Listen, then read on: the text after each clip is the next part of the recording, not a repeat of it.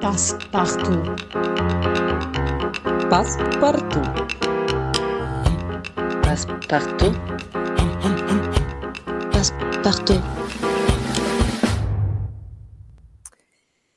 E muito bom dia, muito boa tarde, boa noite, meus fritinhos da mioleira, salados todo, pirados e queimaditos do tico e do teco. Eis-nos hoje a arrancar com o mote Multitasking Fries the Brain. Foi por aqui que começamos. Aliás, mote da Anabela, o que significa que esta semana serei eu a lançar o mote. Ah, pois, que isto é 50-50. Anabela, esse teu cérebro já é um croquete ou ainda não? Não, está prestes a tal, por acaso está prestes a tal, mas, mas, mas vai ficar mais, mais descansado nos próximos dias. É. Uh, boa tarde, boa noite, bom dia, passo partozinhos, bem-vindos aqui ao nosso, à nossa nova emissão. Um, espero que estejam todos bem e vamos a isto. Vamos uh, fritar E- o cérebro juntos. E, e com a mioleira, e com a, mila- e com a mioleira já meia. Já de meia miolos. Susana? Ahm, epá, já, já há anos que não como miolos. Eu adoro mas, mas vou-te dizer que não digo não. Que Eu não digo não. miolos com Uh, ovos. Tive belas experiências com mioleiras. Belas experiências gastronómicas com mioleira. Portanto, não digo não. miolos. Não digo Miolos e vísceras. Gosto disso tudo. Ah, antes que tu te entusiasmes muito é e, verdade. e E com e para o mal do estômago, imagina se não tivesse, não é? Era isso que eu ia dizer. Ninguém diria que Mas estavas tão prostradita de repente. Mas pronto. Olha, hum, é assim, é assim, pronto, hoje vamos falar destas coisas, do multitasking, do que nos leva a fritar a mioleira, o que nos dá cabo do tic-teco e o que ainda leva muita gente a fritar hoje em dia, ah, e porque estamos nessa semana, porque foi precisamente a 17 de maio que houve aqui um, que se assinalou, ah, o Dia Internacional contra a Homofobia, a Transfobia e a Bifobia, e portanto, pela primeira vez, atenção, hum, na torre, na nossa, na nossa, digo nossa, porque nós passamos por Coimbra, na nossa torre da Universidade de Coimbra foi hasteada a bandeira do arco-íris durante todo o dia. E, Ah lá. portanto, pela primeira vez, realce, ok, em 732 anos, a Universidade de Coimbra associou-se a celebrações públicas deste dia. E, de facto, este dia, esta data, não, não, não surgiu do acaso, ela foi escolhida precisamente por coincidir com o dia, precisamente o dia em que a Organização Mundial da Saúde retirou a homossexualidade da sua lista de doenças, isto em 1990, e é marcada desde 2005 por eventos das mais diversas instituições, desde a Comissão Europeia e o Conselho da Europa até a ONU, a Comissão para a Cidadania e a Igualdade, enfim, um pouco por todo o mundo, um pouco por todo lado, e, e celebra-se então eh, o dia de luta, mais um dia de luta, desta vez contra todas as discriminações com base na orientação sexual, identidade de género e características sexuais. E portanto, olha, falar-vos disso, falar-vos também que olhem para isso, que recordem os 40 anos da da homossexualidade no contexto português, que aliás é mote de uma conferência que se irá realizar em Lisboa nos dias 27 e 28 de maio, portanto ficam já aqui com uma sugestão, uma sugestão de coisas para fazer. Se eu, se eu não estou errada, eh, eu não tirei esta informação, mas julgo que é na Nova, em Lisboa. Ahm, e portanto é muito importante ainda olharmos para, para estas questões, até porque ahm, onde é que ainda hoje estão formações na área da medicina ou da enfermagem, enfim, falo da saúde, ah, que estejam verdadeiramente atentas à saúde sexual e reprodutiva de mulheres lésbicas e bissexuais, por exemplo. Ahm, há ainda muita muitas questões de precariedade laboral que afeta pessoas trans e não binárias. Ah, há muita coisa a discutir sobre o desporto inclusivo, por exemplo, ahm, que não classifica atletas em função do sexo atribuído à nascença. Ah, continuamos com imensas denúncias de bullying homofóbico em meio escolar. Ao nível da educação, há um longo caminho ainda a percorrer, e, nomeadamente nas suas próprias unidades curriculares, que devem centrar-se mais na diversidade sexual e corporal e, portanto, sejam efetivamente transversais a todas as áreas da educação e da formação profissional. O que é que achas que se podia fazer, por exemplo, na- nas, nas escolas secundárias, onde tu também Oh, Anabela, isso era uma discussão que daria para mangas e, portanto, nós não, eu pelo respeito que tenho pelo tema, ou nós dedicaríamos o programa todo a isso e não vai ser, infelizmente, ou então teríamos aqui muito para discutir, porque não é em duas penadas vamos falar sobre isso. Sim, mas Mas dá um exemplo, por exemplo. Eh, eh, oh, Anabela, começa por haver eh, educa- edu- educação, eh, uma educação sexual, como eu dizia, para a diversidade, melhor dizendo, olhando para a diversidade, sex- diversidade sexual, ou centrada na diversidade sexual e corporal, que, que de facto um, o faça nesse sentido, coisa que tu não tens, não é? Tu tens neste momento coisas bacocas nas escolas, uh, onde vai alguém uh, explicar um modelo heterossexual de reprodução, uh, onde se fala do que é um preservativo e pouco mais. Ainda é assim? Ainda é assim, desculpa. E os poucos pessoas que fazem algo ligeiramente diferente no âmbito da disciplina como a cidadania, fazem-no por carolice, por modo próprio e por de facto uhum. estão embrenhados, empenhados nesta questão do género. E da eu ia perguntar se nessa disciplina não há intervenção. Claro, aliás, é um dos temas, eh, é uma das, das unidades curriculares, mas, mas, que é dada, aliás, ainda hoje tem muitas pessoas que dizem, ah, eu não tenho nada agora para estar com isto, para falar aqui do sexo, não é? Aliás, eh, e existe precisamente, uh, e deve ser transversal a todas as disciplinas, a chamada educação sexual, mas normalmente o que aí se encaixa, sei lá, são os poemas de amor de, da língua portuguesa ou o de São Valentim que celebra no inglês e no francês. E, portanto, isto é ridículo, é grave, mas é o que se passa é uh, na grande maioria das escolas, precisamente é porque mesmo. não se quer arregaçar mangas e de facto não se quer falar disto. E, e portanto, quando em 1982 eh, oito anos após o fim da mais longa ditadura da Europa Ocidental, uh, a homossexualidade se tornou finalmente legal em Portugal. Um, uh, eh, isto foi de facto um passo em frente, uh, mas coincidiu na altura, se bem te lembras, com a chamada crise da SIDA, portanto, com o estigma uhum. ancorado no desconhecimento e que levou de facto um, a pessoas cujos afetos e, e, e, aos seus corpos tão recém-descriminalizados fossem novamente submetidos a, a, outra discriminação, não é? E portanto nós gostamos, continuamos aqui com muitas lutas que estão pendentes e, e por isso mesmo eu trouxe este dia, porque ainda frita a cabeça de muita gente, porque ainda está enlumbrando e porque ainda não chegamos à frente para, de facto, por muito que se fale em alguns círculos eleitos e muito privilegiados, de facto ainda não se fez uma, um, um movimento de fundo uh, sério um, que possa, de facto, uh, verdadeiramente um, quebrar aqui uma série de, de, ambientes de discriminação e de preconceito. E, uh, e urge, efetivamente, tendo chegado aqui, portanto, e não vou alongar muito mais, um, urge prosseguir, uh, porque um, nem mesmo estes direitos aparentemente adquiridos estão imunes uh, a ataques uh, de quem continua a não perceber que o preconceito é um insulto, e é um insulto à dignidade humana, e é isso que é importante dizer. Uh, e era aí que eu queria chegar. E, e chegava aqui também, eu, ainda antes de passar a palavra, até porque o nosso tema uh, também nos remete para isto de perder o tino, e se nós quiséssemos, todos nós enlouquecíamos todos os dias, certo, Anabela?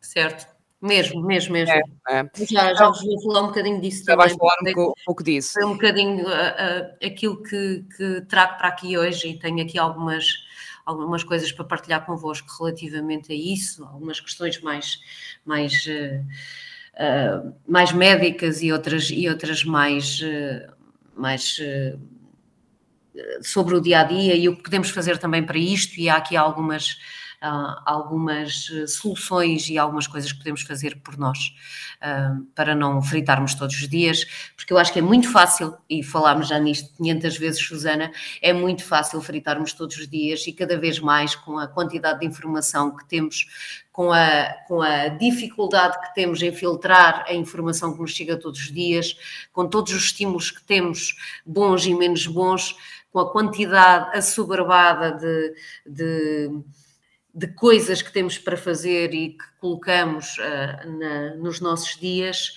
sem tempo para descansar, um, sim, uh, é fácil fritarmos. E depois é fácil fritarmos também noutro, noutra, noutro enquadramento com tudo aquilo que estavas a dizer, que é estas, estas questões que, que nos. Uh, um, que, que de alguma forma. Um, corroem a nossa sociedade e que não se percebe como é que, às vezes, no, no, século, no século em que estamos, um, ainda existem e somos muito pouco inteligentes, muitas vezes, como espécie, uh, no que fazemos uns aos outros. É, é o que acho. Um... Olha, a mim se me quiserem fritar, vou já dizendo e deixando aqui o recado, olha que me fritem em azeitinho, extra, extra virgem como os peixinhos da horta e o carapau pilim. Uh, mas que não ponha numa air fryer que agora está muito na moda, está bem? Eu não, eu não vou para a Achas que a air fryer está na moda? Eu já tive para tá, comprar. Eu conheço imenso. Ah, acho que não. Vês? Eu estive para comprar uma, toda a gente neste momento está a comprar air fryer e, e depois conta umas receitas. Não, não, não, não quero feridos. Olha, tudo, tudo, se consegue fazer na air fryer, até secar sapatos. Um, mas, até secar sapatos e chinelos, não é? Porque a roupinha, ah, é? eu acho que um bocadinho de jeito numa air fryer até é capaz, é capaz. Uma, boa, uma boa baldada de roupa. Olha, posso, posso partilhar eh, o Não, Anabela, eu ainda não partilhei. É lá está, partilho primeiro, porque eu dei o meu modo se eu quisesse, tu, entretanto, quiseste várias coisas, mas eu disse, se eu puder, eu vou querer. Eu vou então partilhar um poema e uma música. Mas vais querer o quê? Não estou a perceber, Susana. Anabela, porque começamos por aí, eu disse, se eu quisesse, enlouquecia, certo? Ah, sim, sim, sim, não percebi, não percebi. E exatamente, passou-te ao lado porque também já estás um pouco frita e saladita e abandalhada aí do tico e do teco. E isso nota-se um bocadinho. Mas se eu quisesse, enlouquecia. Se eu quisesse, enlouquecia. Se uma quantidade de histórias terríveis vi muita coisa, contaram-me casos extraordinários, eu próprio. Enfim, às vezes já não consigo arrumar tudo isso. Porque sabe, acorda-se às quatro da manhã num quarto vazio, acende-se um cigarro. Está a ver? A pequena luz do fósforo levanta de repente a massa das sombras, a camisa caindo sobre a cadeira ganha um volume impossível. A nossa vida. Compreende? A nossa vida, a vida inteira, está ali como como um, como um acontecimento excessivo. Tem de se arrumar muito depressa. Há felizmente o estilo. Não calcula que seja? Vejamos. O estilo é um modo subtil de transferir a confusão e violência da vida para o plano mental de uma unidade de significação. Faço-me entender? Não. Bem, não aguentamos a desordem estuporada da vida. Herberto Helder e nos passos em volta. E gosto muito deste certo, gosto muito, muito, muito, porque de facto todos nós quiséssemos em algum momento enlouquecíamos. E eu vou deixar uma música e depois voltaremos com a Anabela e ela tem um poema, pelos vistos, logo a seguir. Mas para já, Joy Division, os velhinhos de Joy Division com She's Lost Control.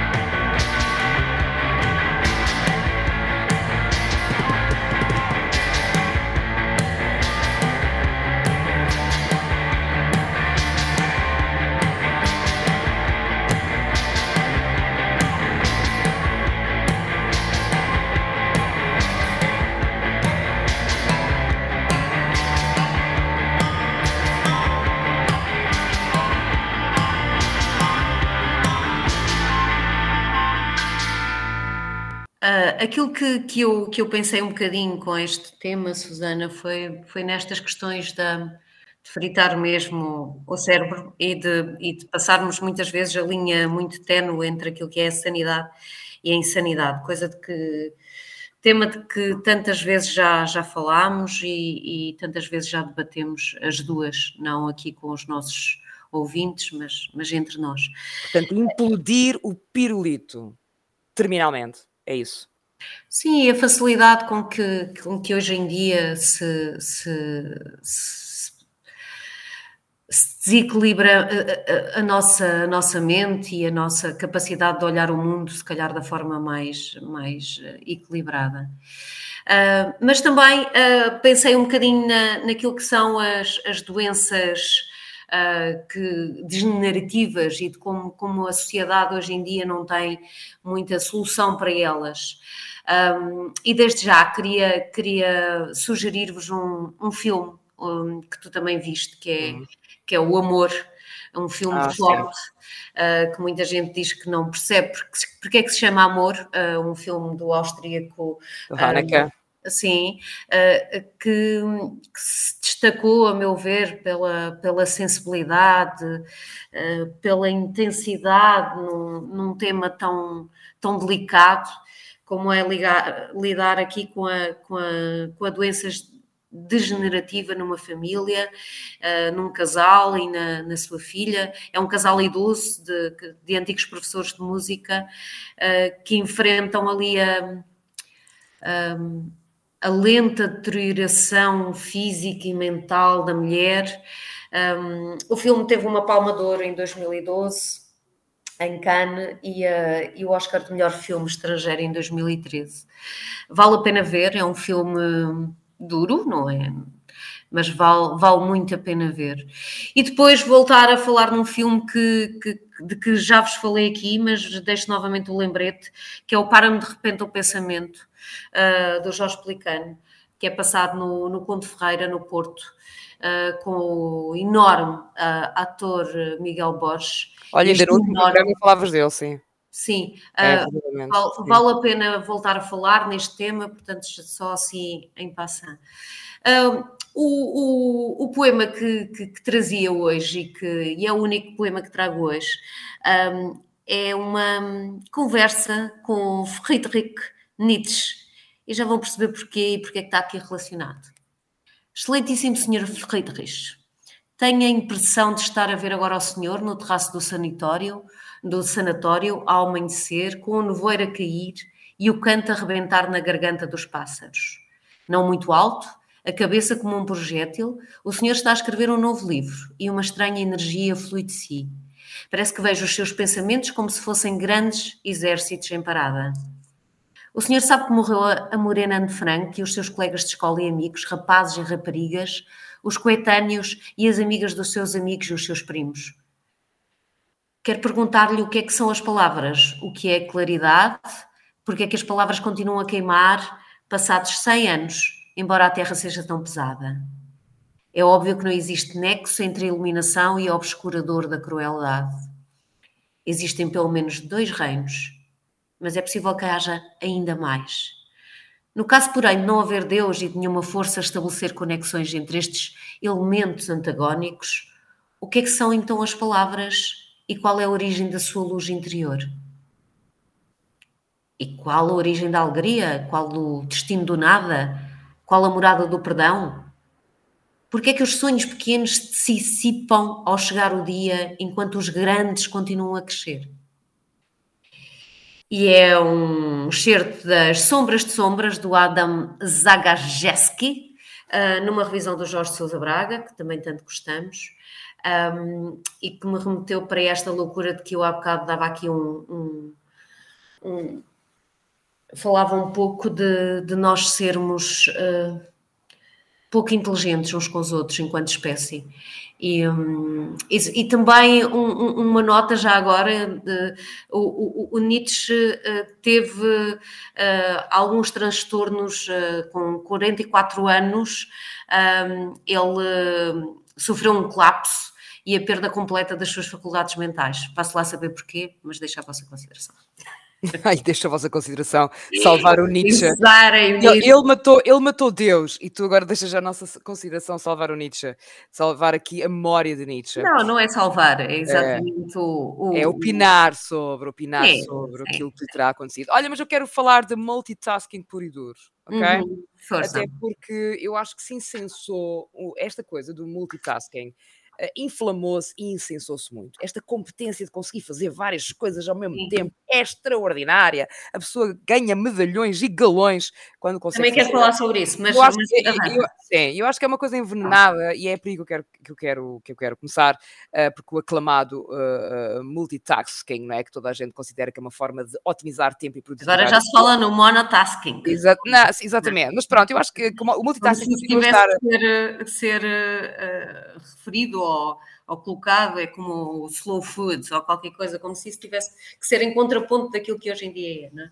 Sim, mas o, multitasking continua, uh, uh, eu acho que é uma coisa muito capitalista, obviamente, é, e, claro. e, é a grande forma de otimizar o tempo e a produtividade, conseguir fazer várias tarefas em si. Nos acharmos uh, magnânimos e que super fortes, super mulheres e super homens que conseguimos fazer várias coisas. Super mulheres, porque isso recai sempre para as mulheres, mas isso já falei depois. Ou recai muito mais para as mulheres. Não, não é, não é sempre para as mulheres. Não, não, não, não é isso que eu estou a dizer, Anabela. Eu disse que recai muito para as mulheres e sobre isso eu falaria depois, portanto nem quero adiantar-me uhum. agora. Agora, o multitasking, como eu disse, eu acho que é uma, é uma produção capitalista e é para todos, é tu curro ok? Mas nós sabemos que depressa e bem não há quem, portanto até há uma, expressão, uma expressão inglesa que é uh, multitasking, uh, it's screwing up several things at once, é mesmo de só simplesmente uh, não fazer nada verdadeiramente bem. Um, e, e a verdade é que um, esta grande tentação que nós temos de ter esta competência, de conseguir tratar e fazer muitas coisas diferentes ao mesmo tempo, que é tão valorizado, não só no mundo profissional como no, no, no nível pessoal. Uh, e é sempre com orgulho que tu vês as pessoas dizer: Ah, mas eu consigo, repara, não sei o quê, tá, tá, tá. consigo realmente uh, fazer tanta coisa ao mesmo tempo e isso uh, é sempre, sempre chamado a atenção. este termo, curiosamente, foi utilizado originalmente pela IBM IBM em 1965, uhum. quando anunciou a criação de um computador que tinha precisamente a capacidade de completar mais do que uma tarefa ao mesmo tempo. Um, e, e, é raro, de facto, hoje não, não teres um empregador que não pergunta a um candidato ou que não queira um candidato que esteja focado de facto nesta habilidade de lidar com as várias tarefas e com ter como se tivesse aqui esta competência de, quase de um polvo de ter vários tentáculos que despachassem tudo e mais alguma coisa. A verdade é que, de facto, tendo em conta as exigências das nossas vidas, todos nós somos de facto colocados, e acho que disseste um bocadinho isso, perante a necessidade de realizarmos várias tarefas com períodos de discussão cada vez mais curtos, uhum. o que uhum. nos leva a procurar e fazer mais, mais do que uma coisa ao mesmo tempo e cada vez mais rápido. Isso dá-nos, é quase um, uma condição sine qua non para, para nós nos sentirmos também mais produtivos. Mas aquilo que se verificou é que este estar constantemente neste modo de multitarefa produz mudanças no cérebro e que podem causar depressão, ansiedade e até contrariamente ao que se pensa, diminuir a produtividade. Um, e o que, uh, porque de facto aquilo que, aquilo que é explicado, as leituras que eu fiz, é que os nossos cérebros, a prioristicamente, não estão desenhados para se focarem numa coisa, estão, aliás, a, a prioristicamente estão desenhados para se focarem numa coisa de cada vez e bombardeá-los com informação excessiva irá apenas abrandá-los. Não é? E então, porque o nosso cérebro não consegue dar atenção total a duas tarefas ao mesmo tempo, a tal atenção total. Por isso mesmo, aquela coisa do estar no carro, atendo o telefone, tudo bem, sem mãos é possível. Não, mas estamos a dividir-nos entre duas tarefas, que é a condução, onde devemos ter uma atenção total, e é de facto estarmos numa conversa com alguém que também nos convoca a atenção. Uh, e há mesmo, eu de alguns artigos que li, falava mesmo numa série de riscos ou de perigos que o multitasking implica. Para já, uma clara aumenta da sensação de cansaço, e eu cada vez conheço mais pessoas que me dizem: eu ando esgotada, eu ando esgotado, uh, eu já não sei o que fazer, mas eu corto cansado. Enfim, nós sentimos de facto cansados muito mais rápidos do que normal, porque estamos sempre a fazer coisas e a interrompê-las, não é? Porque o nosso cérebro está tac aqui, depois está tac ali, tac ali, e andamos nisso. É consabido que reduz a massa cinzenta dos nossos cérebros. Vários estudos já demonstraram demonstraram isso. As pessoas que realizam multitarefas, especialmente quando a tecnologia está envolvida, reduzem a massa cinzenta dos seus cérebros, especificamente em áreas associadas com o tal controle cognitivo e com a regulação da motivação e da emoção. Uh, aumenta a probabilidade do erro, lá está, parecem bem, não há quem. Eu ia falar disso, da probabilidade e, do erro. Exatamente, e até problemas de memória, porque nós estamos sempre a saltar de uma tarefa para a outra. Uh, existe, de facto, aqui um custo energético e de produtividade e acaba mesmo por nos viciar nesse, nesse, nesse esquema de multitasking, não é? Uh, e depois acabamos por cometer uma série de erros no meio disso tudo, porque o nosso cérebro torna-se, como tu dizias, incapaz de filtrar e de hierarquizar tanta informação quando várias coisas são relevantes. Aumenta a frequência cardíaca e os níveis de cortisol, as tais uh, pequenas hormonas ou más hormonas associadas ao stress no nosso organismo, e uh, as concentrações elevadas de cortisol, produzidas precisamente pelas situações de stress, interferem na forma como decidimos, como avaliamos o risco e como pensamos nas situações mais complexas. Portanto, nada disto é bom.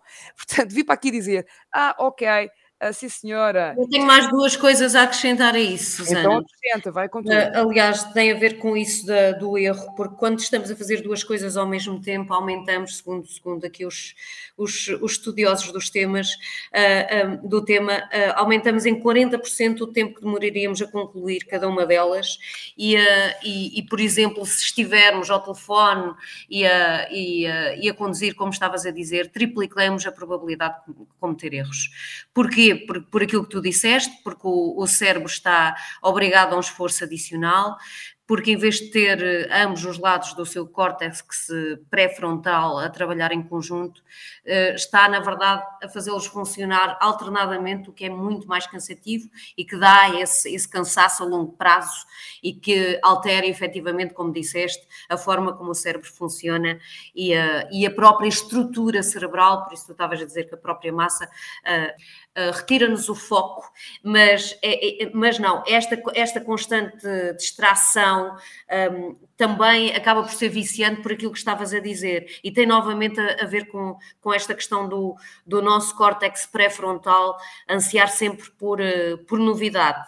E, um, e, e, na verdade, a novidade, as distrações sabem sempre tão bem, não é? é como se estivéssemos a receber, eh, sei lá, um, um shot uh, de hormonas uh, cada vez que, que fazemos qualquer coisa de novo, publicamos um post, enviamos um e-mail, uh, qualquer coisa, um, que houve alguns estudos que, em laboratório, em, em pequenos ratos, um, que, que, levaram a que alguns sofressem de inanição e outros morressem por ignorar o sono ou a fome em benefício dos estímulos dos centros de prazer. E isto é, é muito revelador, não é? Portanto, se nós nos viciarmos cada vez mais neste multitasking e na novidade e na distração, podemos esquecer-nos de, de, tudo aquilo que é uh, essencial para, para vivermos e para o nosso equilíbrio. Uh, e era só isto, o resto já Sim. falaste, mas acrescentar isto, porque são dois pontos que eu acho que importantes. A probabilidade de erro aumenta muitíssimo e a questão do foco e das distrações uh, por, por antítese. Uh, Sim, e depois ter a consciência de dar o passo atrás ou ter consciência do estado em que se está não é fácil. E eu lembro-me, por exemplo, que há áreas, obviamente, e há profissionais que estão muito mais atreitos uh, a, este, estes fenómenos de multitasking que levam a fenómenos no limite de burnout, que me acontece por exemplo, na área da saúde, uh, e eu estou aqui a pensar num caso muito particular que irei referir logo a seguir, uh, e de facto ter essa consciência, eu tenho que me retirar agora, eu, eu agora não estou a conseguir, porque isto só estou, só estou de facto a entrar no nível de probabilidade de erro e a colocar uh, a mim e outros em perigo, uh, é de grande coragem. Eu estou a lembrar, eu, eu, recordo aqui, no contexto ainda muito recente, infelizmente, que nós tivemos do, do, do contexto pandémico do Covid, uh, em que todos estivemos enclausurados e que as coisas estavam num pico muito difícil, em que na área da saúde, médicos e enfermeiros, de facto, passaram por um horror tenebroso, e, e um dos médicos deu a cara muitas vezes na televisão, que foi o Gustavo Carona, uh, ele próprio, a certa altura, assume, passou por um fenómeno de burnout e teve que se afastar. E, uh, e, eu recordo só um bocadinho, um excerto muito breve do texto que ele publica, que chama mesmo Burnout, nas suas nas redes sociais, em que ele, em que ele fala sobre o fenómeno, porque de facto não, não é muito fácil às vezes ter consciência ou perceber, não é? Ele diz, perceber, percebi que me estava a acontecer, burnout, quando os dias bons passaram a ser piores do que os dias maus. Percebi que não dava para fingir mais, quando já rigorosamente nada me tirava a vontade de chorar. Passei do não saber o que era ansiedade para ter ansiedade de manhã à noite. Quando percebi que toda a gente me irritava, percebi que o problema era eu. Sabia que o trabalho me estava a fazer mal e, no entanto, só no trabalho me sentia menos mal. Atraído pelo meu abismo, prometi a mim mesmo que não quebrava e quebrei. Tenho feito com as minhas palavras o que sempre fiz, usá-las para salvar vidas, aproveitar os meus sentimentos mais nobres, mais empáticos e mais recheados de compaixão com o eco dos que me rodeiam e escarrapachá-los no papel para que percebam a dimensão do desafio. Pode ser redundante para os que me são mais próximos, mas eu já vi muita merda, sei o que move e é das poucas coisas que eu sei. Já tinha estado próximo de burnout por duas vezes na minha vida, em 2011 e em 2019, no Paquistão e no Iémen, respectivamente. Eu sou duro de dimensões, mas há ali um momento ou momentos em que a exaustão toma conta de nós e quando sentimos que já não conseguimos ligar dos doentes, somos nós os doentes. E portanto ele continua por aqui fora a falar uh, e a certa altura ele diz mesmo: infelizmente não tenho outra saída se não tomar conta de mim, para em breve poder voltar e tomar conta dos outros, prometo voltar. E de facto, ele depois de mais tarde dias, efetivamente, ele voltou, ele escreveu este texto a, 29, a 22 de novembro de 2020 e acabaria felizmente em 21 de dezembro por voltar uh, e, e, e, feliz, e portanto faz um novo apontamento sobre isso, em que ele novamente consegue cumprir 24 horas de trabalho nos cuidados intensivos completas e, e se sente restaurado. Uh, mas este, este, este, fenómeno de nos levarmos até a exaustão, de chegarmos a fenómenos de burnout que colocam em perigo a nossa, a nossa vida e a vida dos outros também por meio, não é? Uh, e não é preciso ser médico para, para podermos falar disso. Um, é, é felizmente, facto... felizmente há, há, cada vez mais uh, figuras públicas, inclusive, sim, sim. Uh, a assumirem que, que tiveram uh, escutamentos ou burnouts, ou como, como lhe queiram chamar, ou princípios, ou, e como quais foram os sinais que, que os que partilham de uma forma mais, mais tranquila, e eu acho que isso também é mais é, é, é, muito bom para que, para que ninguém tenha vergonha de, de, de, assumir que está cansado, embora hoje em dia ainda haja, e ainda há pouco tempo ouvi uma, um, um comentário destes, as pessoas são fraquinhas, não é? Portanto, ainda há este tipo de comentários em algumas organizações. Ah, ah, ah exatamente. Mais uma vez. As pessoas às vezes não querem assumir porque porque depois ouvem este tipo de comentários. Não é? Sim, e mais ainda porque é o que eu dizia, porque de facto nós, nós douramos, nós incensamos esta coisa do multitasking, que tu estás uhum. sempre disponível, tens uma competência de trabalho imensa, não é? Mas uh, só fica cá, então, a, arrematar uh, para os que nos estão a ouvir, para se cautelarem e cuidarem. As categorias mais atingidas, segundo uma série de estudos, de facto, são, uh, são pessoas que se expõem diretamente ao sofrimento humano. Portanto, é uma uhum. síndrome que comete muito enfermeiros, dizia, é? médicos, psicólogos, professores, eh, os polícias, os bombeiros, oficiais de justiça, assistentes sociais, atendentes de telemarketing, repara. Um, com a ala feminina no alvo principal. E, portanto, quando há pouco estava a falar, está de facto baseado em estudos que, de facto, o alvo, uh, uh, de facto, há muito mais mulheres uh, por vários motivos, porque elas depois têm que estar ativas também quando chegam a casa e também têm que ser, fazer um multitasking na gestão doméstica e, portanto, para elas torna-se ainda mais violento. E há três características que marcam a doença, termino com isto. A primeira, de facto, é a exaustão. Estejam atentos a esse cansaço, a essa sensação de estar sempre no vermelho, sem recursos físicos e emocionais. Uh, alguma fraqueza, dores musculares, náuseas, dores de cabeça, uh, distúrbios de sono, uma maior suscetibilidade que vão desenvolvendo. Uh, e depois. Apatia pelos vistos, também é uma. Exatamente, e que a certa altura depois Dormir vai... de mais ou dormir de menos. Sim, isso já é fase, uma fase mais, mais final, né? Eh, em que já se entra numa grande desesperança, a a impaciência, a depressão, enfim, que andas ali a gravitar entre bandas, não é?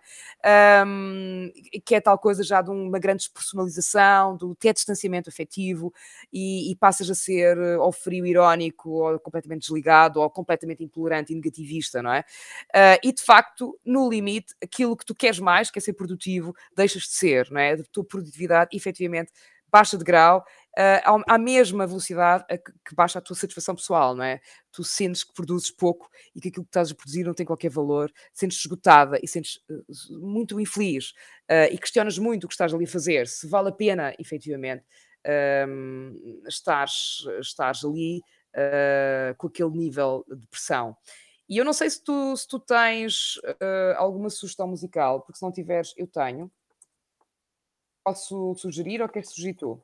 Eh, sugeria que se passasse, passasse eh, Where is My Mind dos Pixies. Um, acho que um, fica bem aqui no, no meio desta nossa conversa. Sem dúvida, depois de Joy Division, venha Pixie, estamos todas numa onda Estamos todas numa onda, exato. Venga, venga, embora. E a seguir também.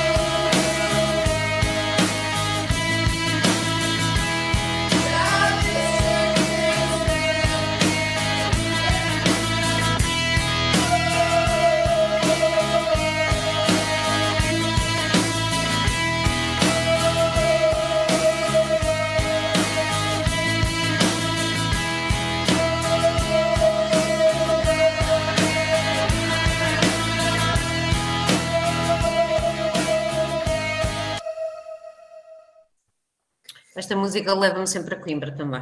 Sim, Pixies, Joy Division, tudo isto. Voltamos nós, lá vamos nós falar novamente do Tropical, do Buraco Negro, de States, enfim, mas não vamos, não vamos, não, Não, vamos Não levadas vamos, não vamos. coisas para falar focadas. Eu estava aqui a falar nesta coisa do multitasking no feminino e é por aí que eu quero ir um bocadinho. Ahm, porque é, é muita panagem de mulheres e até muitas vezes dizemos com regozijo: ah, eu consigo fazer tudo e uma mulher consegue fazer várias coisas ao mesmo tempo. Eu acho que nós já criamos isso como forma de, de compensação, de facto, porque muitas, muitas de nós têm que fazer e mostrar o dobro ah, para às vezes serem pagas abaixo daquilo que os seus colegas são, mas têm que mostrar o dobro para parecerem ser dignas de desempenhar uh, uh, a, mesma, a mesma profissão, o mesmo, mesmo trabalho. Uh, e além disso, depois são muito, muito mais convocadas, e espero que as coisas mudam, e estão a mudar, felizmente, mas são, continuam a ser muito mais convocadas no espaço doméstico. A esse propósito, eu queria dar aqui uma sugestão de um filme. A primeira exibição pública é muito recente, é 30 de abril de 2022, foi no São Jorge, no âmbito do 19 Festival Indie Lisboa. Chama-se O Nome para, para o que Sou. Um, eu vou ler aqui a sinopse oficial. Uh, entre 1947 e 1949, a escritora Maria Lamas percorreu o país para dar a conhecer a realidade em que viviam as mulheres portuguesas. O resultado deste périplo foi o livro As Mulheres do Meu País. Passados mais 70 anos, a realizadora Marta Pessoa e a escritora Susana Moreira Marques procuram compreender que livro é este e o que nos pode dizer hoje. O Nome para o que Sou é um filme sobre um livro e sobre o movimento que ele opera, em que é em nós, quando lemos. Ora bem, eu, eu sou muito apaixonada por. Ainda não vi, mas quero muito ver. Sim, eu também quero muito ver. Uh, não vi, não, mas eu sou muito apaixonada pela Maria Lamas e por este trabalho etnográfico. Também eu. Mulheres do meu país, uh, que na altura foi publicado em Incrível. Foi publicado em fascículos, precisamente para escapar à censura entre 1948 e 1950. Maria Lamas era esta ativista política extraordinária, jornalista, tradutora, escritora, que viveu entre 1893 e 1983 e que, portanto, durante a década de 40 percorre o país, fotografa maravilhosamente, era uma, era uma fotógrafa de exceção também, ouviu as vozes de mulheres trabalhadoras, todas as que não tinham voz, curiosamente, ouviu as que não tinham voz, as estavam mudas e silenciadas, as que eram representadas como ditas típicas, as pobrezinhas mas felizes, ahm, as que nem, nem sendo pobres, mas eram sempre felizes de acordo com o folclore que era criado pelo Estado Novo. E este ahm, foi um projeto do regime, mas que eu diria muito bem sucedido, dada ahm, a- a- porque de facto ahm, eh, todo o trabalho que aqui está é de facto extraordinário. Ah, há, há imagens que me ficaram cravadas, sei lá, ahm, as lavadeiras,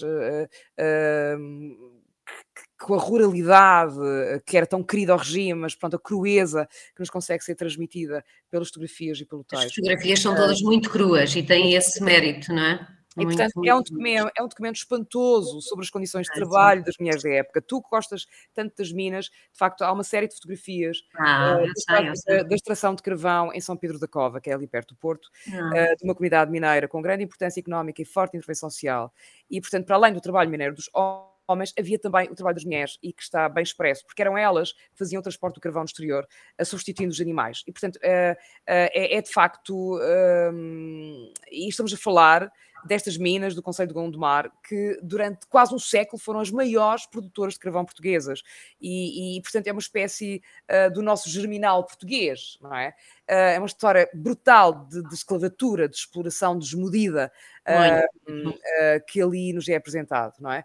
Ah, e, portanto, ah, estas mulheres que empurram ah, vagonetas de carvão nas minas de São Pedro da Cova, não há como esquecê-las nestas mulheres do meu país, Maria Lamas. Sim, Um, as mulheres também que trabalham no sal também têm umas fotografias Sim. incríveis.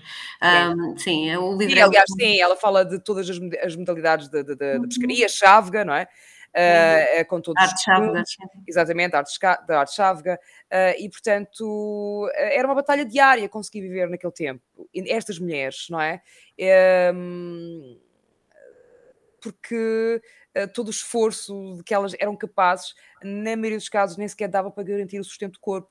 Ah, e, e, portanto, quanto mais ah, atrofiadas e deformadas e ignorantes ah, e, e- e ent- entregues às mais absurdo- absurdas crendices, mais, mais eram úteis naquele, já em pleno século XX, não é? Um, e portanto era ótimo que E a, e a Maria Lamas, na, naquela altura, ter feito este trabalho enquanto mulher, enquanto fotógrafa, é, é extraordinário. É, ela, ela lutou toda uma vida. coragem. eh, Um, absoluta. Sim, ela lutou toda uma vida. Aliás, há três nomes que para mim eh, percorrem esta época. Uma delas falamos, eu falei no último programa, quando falei destas Marias, mas mais especificamente Maria Teresa Horta. Eu acho que, que elas têm três coisas, estas três mulheres que eu vou falar, a, a Maria Lamas, a Natália Correia e a Maria Teresa Horta, todas elas foram escritoras, jornalistas e feministas. Uhum. Uh, e, e têm isto em comum e, portanto, conseguiram, de facto, nas suas obras literárias, nos seus textos jornalísticos, e, evidenciar a condição marginal da mulher uh, e a necessidade de se conquistar um espaço de visibilidade e de paridade na sociedade vigente, não é? Uh, neste caso, obviamente, o período editorial de, de, de Salazar. E, e, como consequência, sofreram represálias, não é? Todas elas foram submetidas a processos judiciários, uh, no caso, Natália Correia, Maria Teresa Horta, ou mesmo à prisão e exílio, como aconteceu com Maria Lamas, não é? E, portanto, não há como não falar destas três mulheres, e muito menos não há como não falar de Maria Lamas, foi por que eu comecei. Uh, e, portanto, uh, multitasking, de facto, é um para mim, na minha perspectiva, é um presente muito envenenado no feminino. E a este respeito, antes de uma sugestão musical minha, eu uh, lembrava aqui um texto, vocês podem recuperar e ir ler, que, é, que foi escrito pela Capicua, quem foi escrito na Visão, por Capicua. Ela chamou-lhe Liberdade, a novíssima carta portuguesa de Capicua. Um, e, e, ela fala sobre a exaustão, precisamente. Uh, eu também só vou ler um bocadinho, portanto é impossível ler aqui o texto completo. Vão ela ler... também assume que teve, que teve não estado não, não, não, não, a questão não é essa. Ela... Não, não, eu sei, mas eu estou a dizer, ela também é uma das figuras. Calma, ela também é uma das figuras que assume que, que teve num estado de exaustão a determinada altura da sua vida, e, e, há uma entrevista em particular dela que ela fala muito sobre isso, numa altura em que queria fazer tudo e acabou por não fazer nada. Ok, não, mas pensava que estavas a dizer que o texto era sobre isso, não. não não. é essa entrevista, não era isso que eu estava a falar.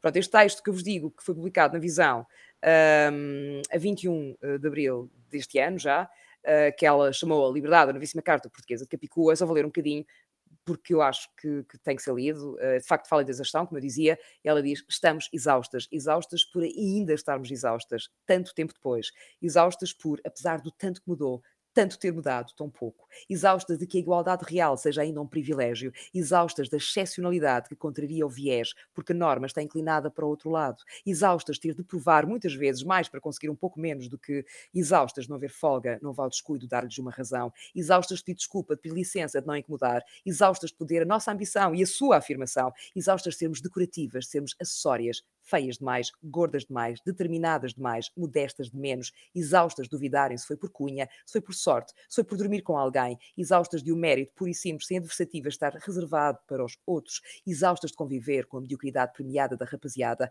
exaustas de nos explicarem o que sabemos na carne, exaustas de nos explicarem outra vez com condescendência, exaustas da boa moça, da boa samaritânia, da boa mãe, da boa zona, exaustas de receber menos pelo mesmo trabalho e com mais qualificações, exaustas pela nossa pobreza ser sempre maior, exaustas por nossa pobreza ser a pobreza das crianças, exaustas de perder o emprego primeiro, de a crise chegar mais cedo, exaustas de ficar na sombra para outros brilharem, de sustentar com trabalho gratuito quem supostamente nos sustenta, exaustas de dizerem que somos más umas para as outras, enquanto nos incitam a disputar ferozmente a vaga unipessoal que sobrou.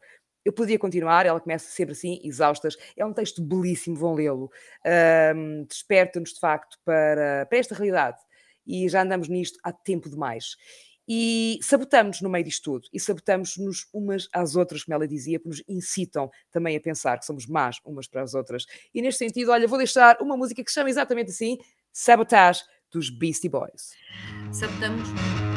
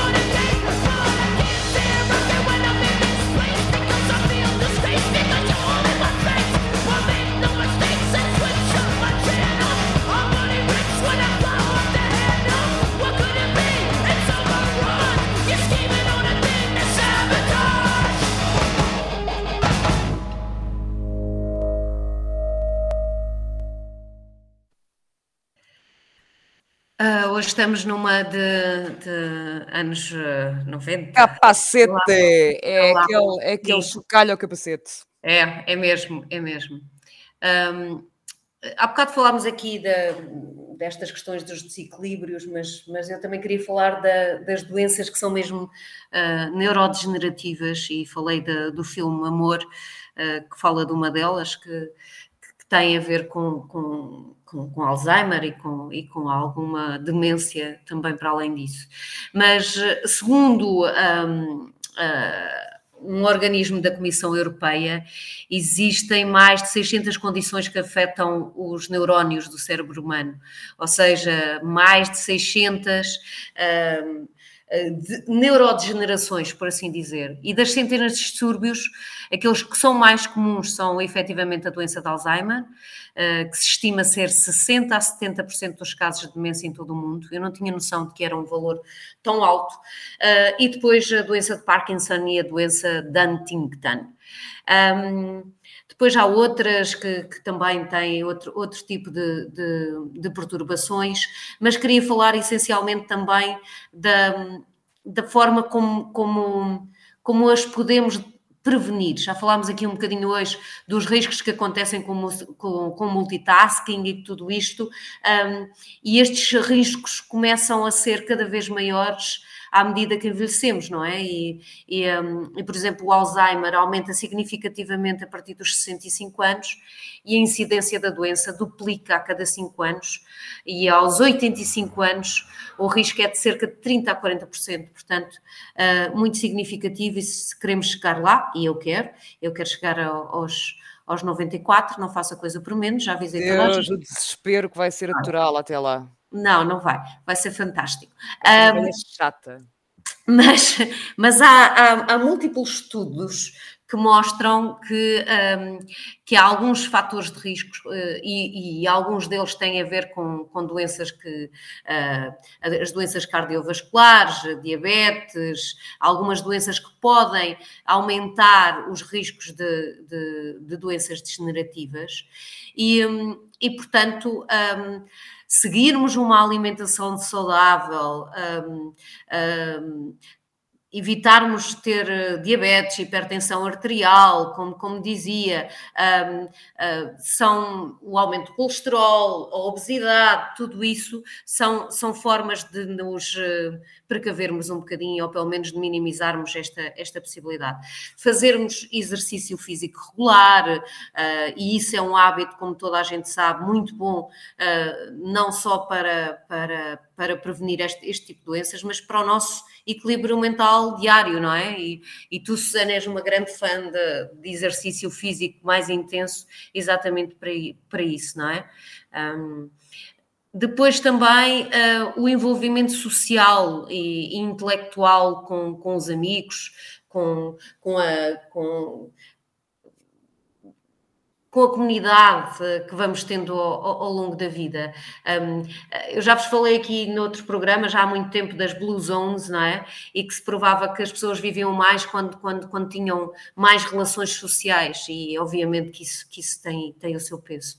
Combater a depressão, obviamente, e com isto também se pode combater a depressão, beber um copo de vinho, isso também era das Blue Zones, não, não é daqui, mas era. Era, era das Blue Zones. É, é todos Era. os programas, quando nos caímos sempre no vinho, nós. É verdade. Mas caímos sempre no vinho. Não fumar, eh, obviamente, também já todos, também todos sabem.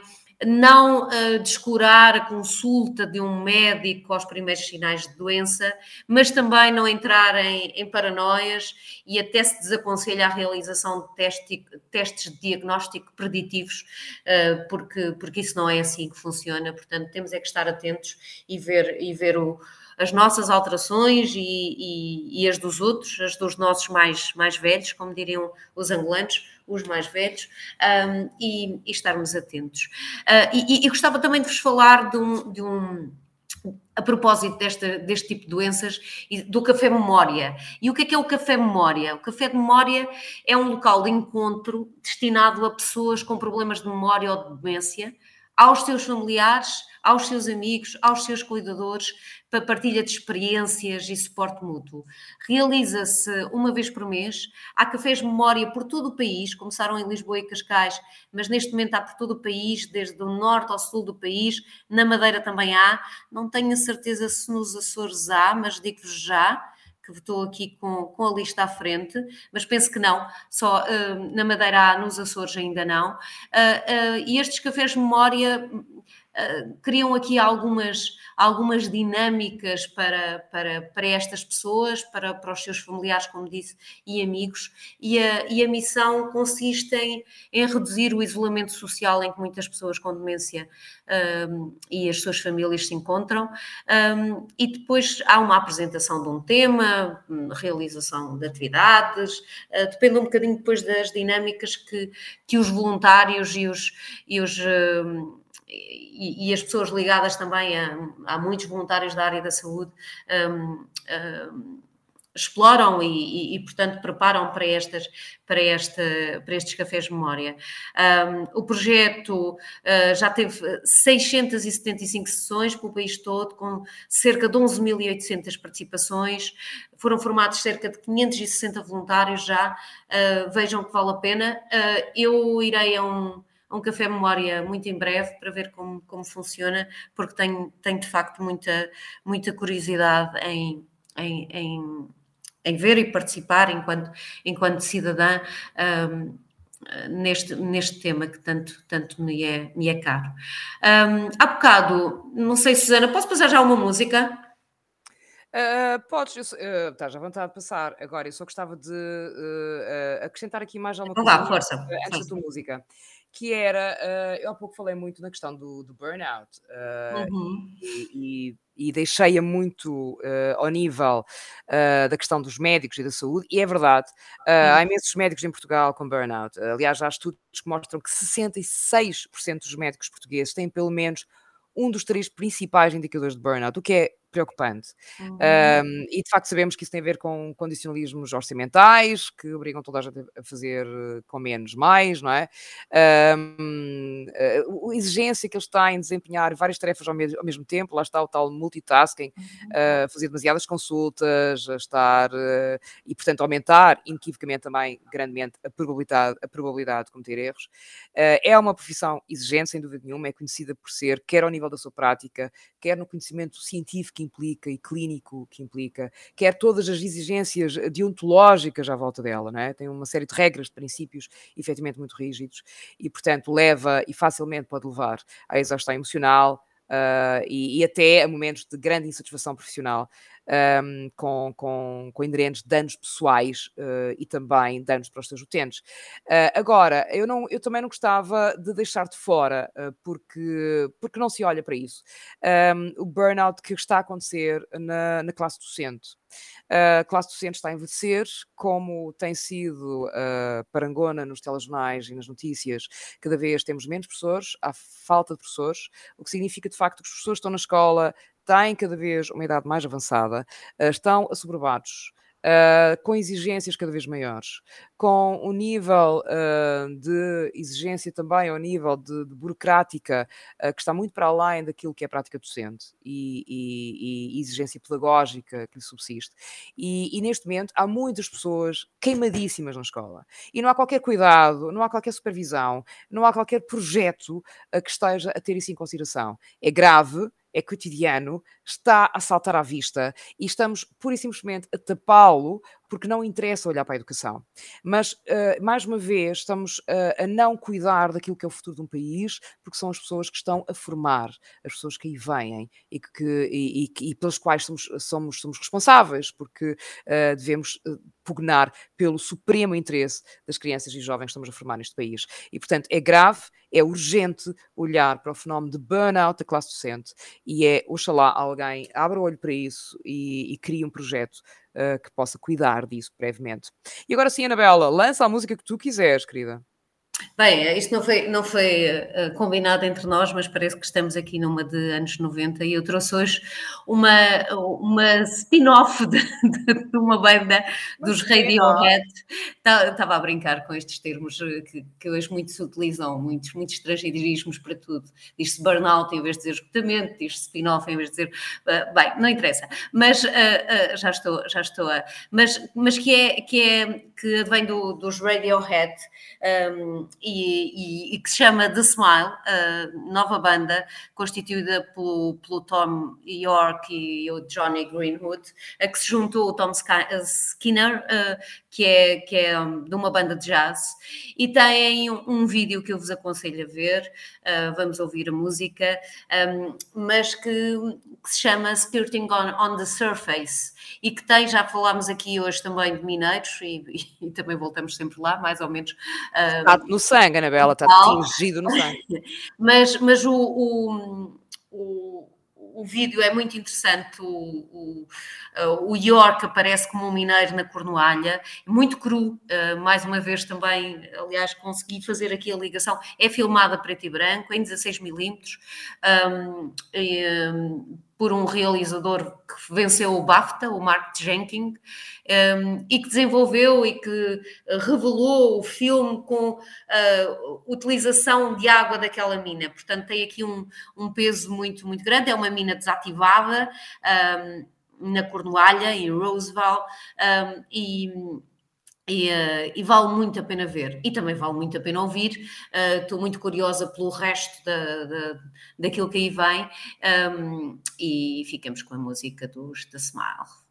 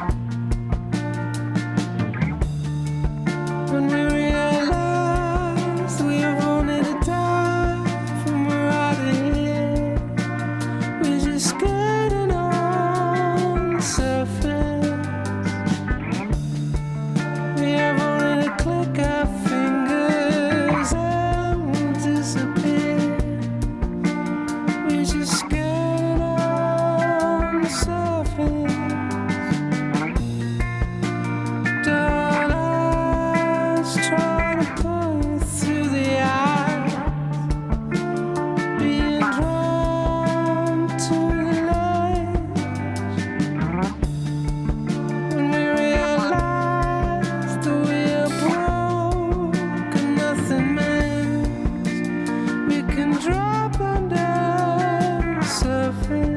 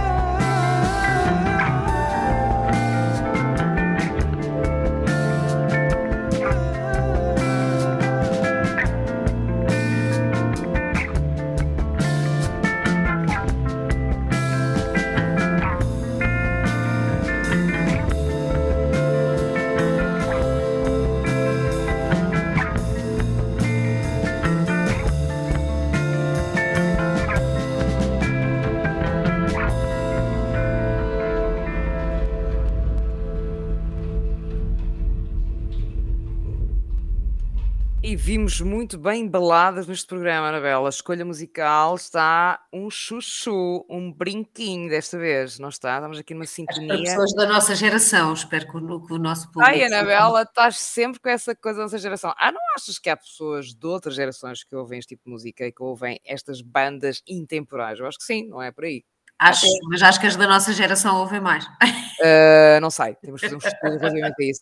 Mas pronto, estávamos aqui a falar destas coisas, das pressões, das sabotagens, das depressões, dos esgotamentos, dos burnouts. Estavas a falar, eu fiquei a pensar nisso. Uh, porque é que eu não, não chamo esgotamento quando temos, uh, e uso o anglicismo? Uh, eu uso mesmo porque o burnout para mim é muito figurativo, não é? É mesmo aquela coisa queimadão, queimadão, não é? Queimadão até. Queimaste mesmo, é mesmo queimar. Isso, exatamente, então serve-me porque para mim é figurativo, tenho isso muito, muito visual. E como sou muito visual, voltei a ter aqui uma imagem de um quadro, como já me aconteceu antes. Uh, e aliás, eu já falei um pouco deste tema, eu tenho um grande fascínio pela época da Grande Depressão, da década de 30, nos Estados Unidos. Um, se calhar não devia ter, porque foi um momento aflitivo uh, que conduziu ao desespero de milhares de pessoas que faziam tudo para sobreviver. E uma das coisas que faziam, é por isto verdadeiramente que eu tenho fascínio, é a chamada dança maratona, uh, que era uma forma de ganhar algum dinheiro. Portanto, em detrimento da exaustão do corpo, dançava-se horas a fio. Uh, muitas vezes até o coma e até mesmo até a morte. E um, isto é grave, obviamente mas uh, há algo de uh, neste exercício que sempre me despertou a atenção. E o quadro que me lembrei é um quadro que retrata precisamente uma, uma maratona de dança, chama-se Dance Marathon, e é de Philip Evergood. É um quadro da década de 30, de 1934, está exposto no Museu de Arte Blanton, no Texas. Lembrei-me também de uma obra que também tem a ver com isto, They Shoot Horses, Don't They? Creio que a tradução para português é Os Cavalos Também Se Abatem. Uh, é um livro de Horace McCoy. Um, também trata. É essa também, a tradução, é Susana sim, também trata de, desta coisa da, da maratona da dança, um, da grande pressão, da miséria económica e social, a necessidade de, de, ganhar alguma coisa, ter qualquer oportunidade, um, enfim, uh, esta coisa de ser campeões em resistência, no fundo, era uma metáfora para a vida, para todos aqueles que se sentiam como descartáveis, como eram abatidos, no fundo, e, um, e esse, foi assim que foi lido nos anos 30 e subsequentes.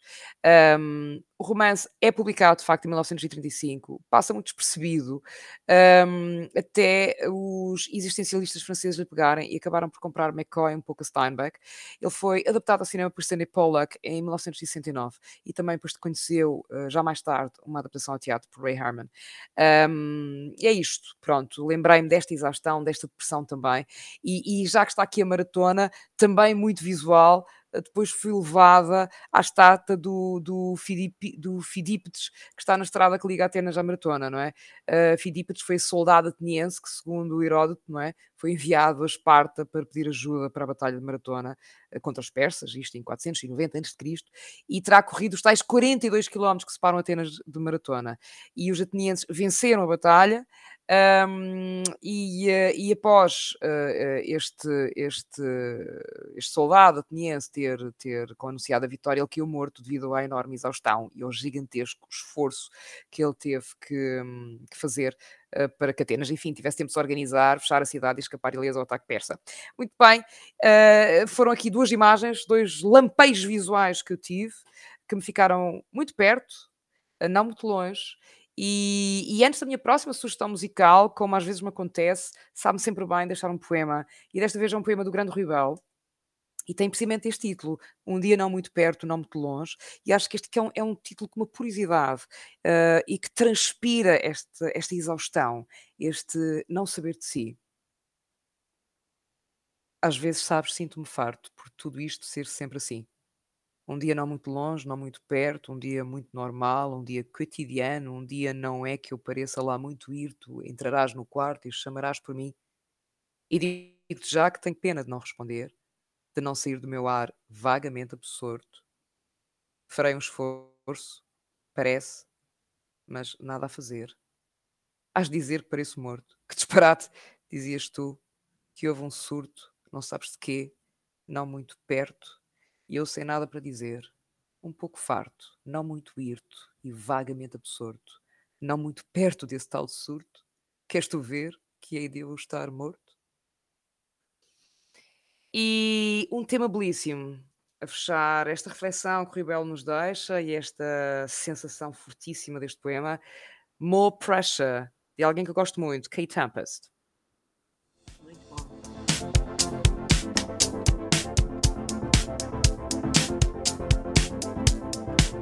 More pressure, more release, more relief, more belief. More distance, more reach. The truth is, I don't know, it's so deep. I know nothing. I used to think things were so clear. I was so near to nowhere. I could feel everything in me pushing for certain, certain's are flimsy. Rock solid ground beneath me now tells me there's no ground at all. More pressure, more release. Your eyes, your cheeks, your features crease. More desire, less deceit, less complex, more complete. Let's push more flow, please. Let me let go. Get it all out of you, let it surprise you. I was in a party, face mostly eyeballs. Chin deep in a bag of white lies, saying I'm sick and tired of my own advice. I see it now, so perfect, but so hard to put into practice. One step forwards, two steps backwards. One soul's epiphanies, another soul's madness. I saw the truth in the curls of the vanishing girl, hands like cobwebs dangling. Eyes like deep sea dives. She said, Stop worrying, man, stop panicking. Calmer, clearer, closer, nearer. More grounded, more rooted, less convoluted. More stillness, more movement, more existence, less improvement, more decisions, less solutions, less inhibition, less confusion, more intuition, more connection, more nature, more protection, more abundance, more reflection, less instruction, more comprehension, more pressure, more release, more relief, more belief. More distance, more reach. The truth is, I don't know, it's so deep. More pressure, more release, more relief, more belief. Let's push more flow, please. Let me let go.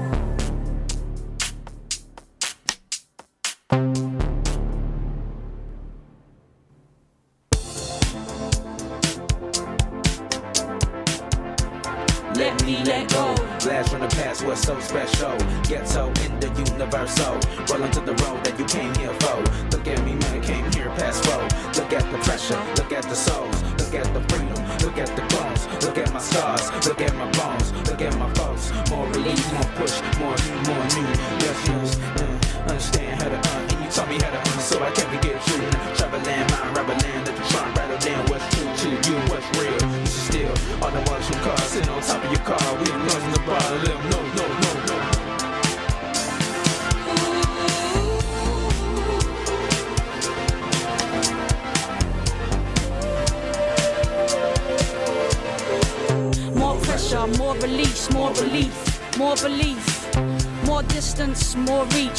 Is, I don't know, it's so deep.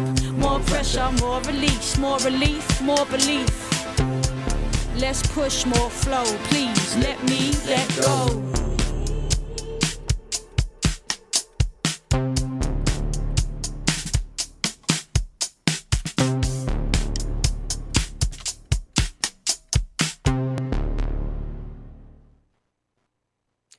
Pá, pá, pá, Tempest é tudo de bom.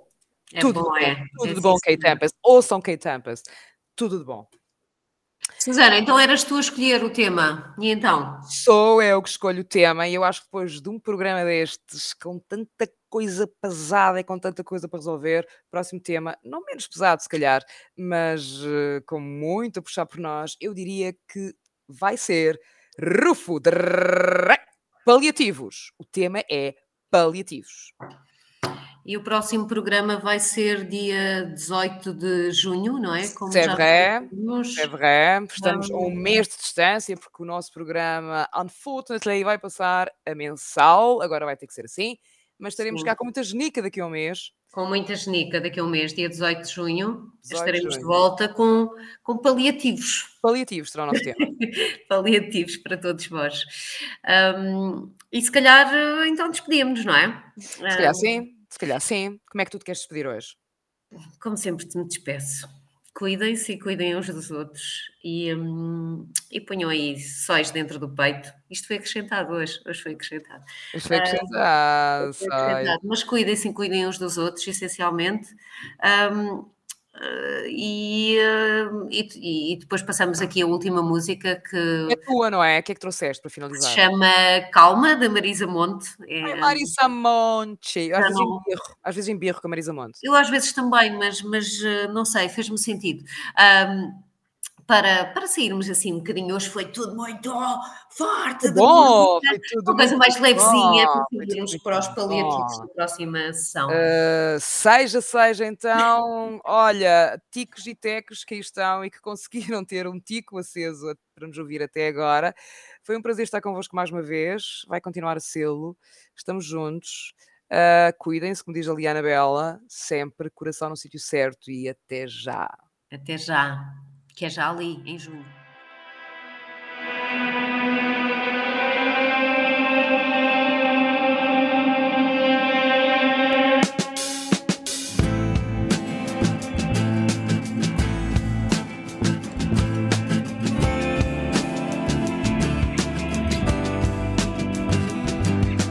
Calma,